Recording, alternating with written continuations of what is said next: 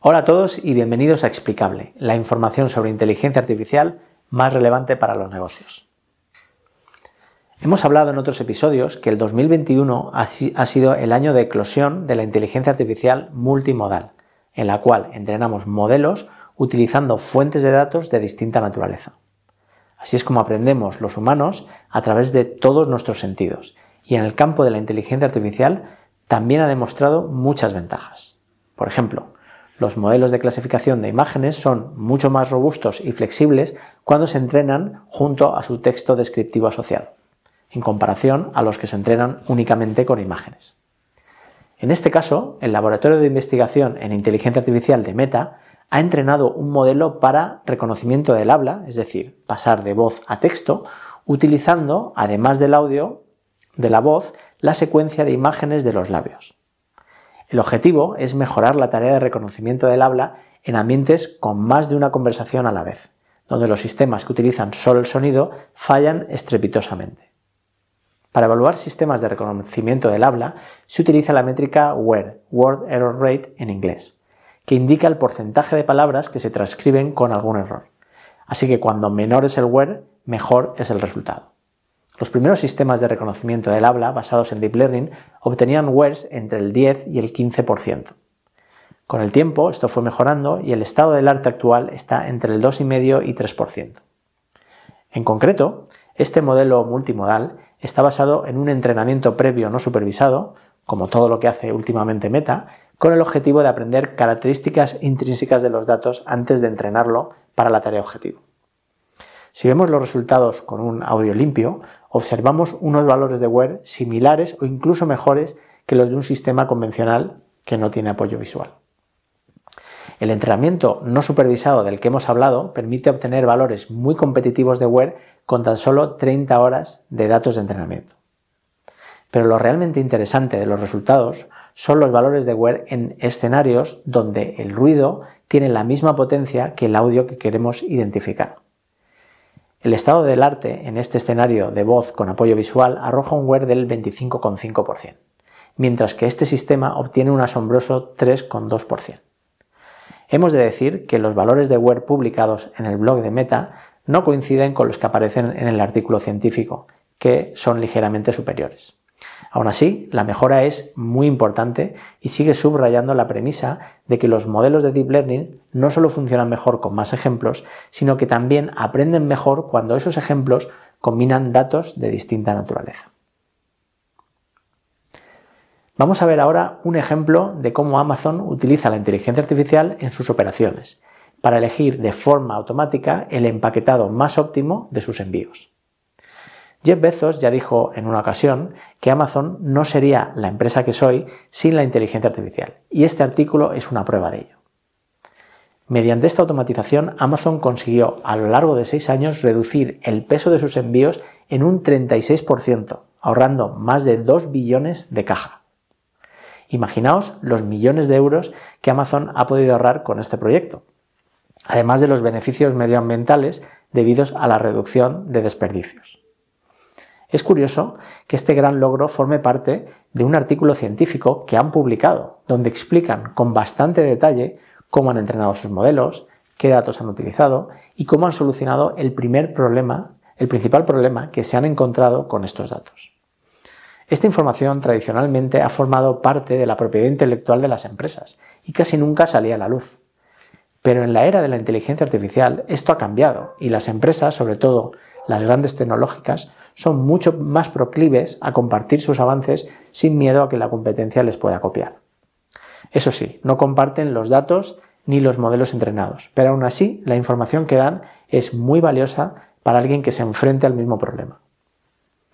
El modelo que han entrenado para predecir el empaquetado idóneo de un producto es, como no, también multimodal. Utiliza la información de los productos introducidas por el vendedor, que incluye datos tabulares, texto descriptivo e imágenes, y también la foto que se realiza al producto cuando llega a sus centros de distribución. Los modelos de clasificación devuelven un valor que indica el grado de certeza de cada una de las predicciones. Si el grado de certeza es muy alto, Amazon elige el paquete correspondiente para ese producto. Si el grado de certeza no es tan alto, entonces la, decisión se envía a un empleado Esto es lo que se conoce como inteligencia artificial con el humano en el bucle, que permite tener en producción modelos que sabemos que no son perfectos y nos permite atacar aquellos casos con eh, muy poco representados en los datos de entrenamiento con personas. MLOps es una de las áreas de la inteligencia artificial que más está creciendo en los últimos años en cuanto a número de empresas que ofrecen soluciones para terceros. Se estima que el mercado de herramientas de MLOps puede alcanzar los 126 billones de dólares en 2025 al ritmo de crecimiento actual. MLOps se define como la intersección de DevOps, Machine Learning y la ingeniería de datos, aunque no es más que la aplicación de la filosofía de DevOps a los proyectos de software 2.0. En estos proyectos, la gestión de los datos y el entrenamiento de modelos a partir de ellos altera el ciclo de vida con respecto a los proyectos de software tradicionales. Muchas veces nos preguntan si podemos recomendar alguna herramienta de MLOps y la verdad es que resulta muy difícil dar respuesta dado que existen multitud de opciones enfocadas en distintas fases del ciclo de vida de un proyecto de Machine Learning. Ahora Gracias a esta empresa, ThoughtWorks, tenemos un documento imprescindible para entender el ecosistema y ayudarnos en el proceso de búsqueda de herramientas.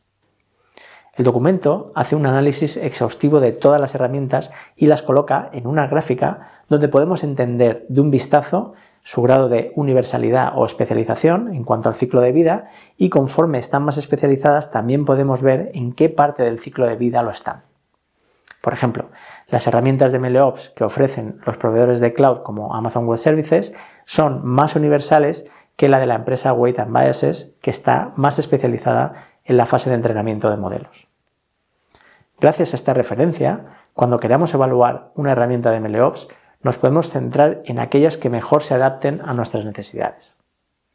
Además, también han publicado una hoja de cálculo con toda la información detallada de la evaluación que han realizado para cada una de las herramientas. Gracias ThoughtWorks por este análisis que seguro que va a ser de gran ayuda para miles de empresas de todo el mundo. Y para finalizar este episodio nos vamos a centrar en este artículo que ha publicado precisamente una empresa de soluciones de MLOps llamada Neptune. En él se habla de dos aproximaciones para atacar proyectos de Machine Learning que seguramente habréis oído en los últimos años. La centrada en el modelo y la centrada en los datos. Inicialmente, los proyectos de Machine Learning venían del mundo académico, donde se seguía la aproximación centrada en el modelo. Esta consiste en mantener fijo un conjunto de datos, como por ejemplo Imagenet, que es el más famoso para imágenes, e ir iterando sobre el modelo para conseguir los mejores resultados posibles, o el estado del arte utilizando la terminología académica. De esta forma se puede hacer comparaciones entre distintos modelos para ver cuál es el mejor para un problema determinado. Pero cuando los proyectos de Machine Learning llegaron a la industria, la aproximación cambió totalmente. Ahora no importa tanto obtener las mejores métricas eh, de un conjunto de datos conocido, sino que lo que importa es que el modelo de Machine Learning funcione no solo en mi entorno de pruebas, sino también en producción, donde a priori no conozco los datos a los que se enfrentará mi modelo es cuando surge la aproximación basada en datos, impulsada por Andrew Ang, y que consiste en dejar fijo el modelo y modificar los datos de entrenamiento hasta obtener mejores resultados. Estas modificaciones incluyen, por ejemplo, elegir los mejores ejemplos disponibles, corregir los errores que frecuentemente presentan los datos, aumentar los datos para tener ejemplos más diversos, etc. Para esto hace falta conocer muy bien los datos mediante un proceso que se llama análisis exploratorio de datos y que es una parte eh, imprescindible de todos los proyectos de Machine Learning. Realmente, una empresa cuyo objetivo es lograr la máxima eficacia y rentabilidad debe centrarse en los dos aspectos, tanto en los datos como en el modelo. Así que desde nuestro punto de vista no tiene mucho sentido hablar de estas aproximaciones como dos formas excluyentes de aplicar Machine Learning. El artículo está enfocado a promocionar eh, la herramienta de MLOps de esta empresa que ayuda en la aproximación centrada en datos, pero también sirve para entender mejor la problemática del software 2.0 cuando pasa del paper académico al mundo de los negocios. Y nada más por hoy. Nos vemos en el próximo episodio. Y mientras tanto, seguimos aprendiendo.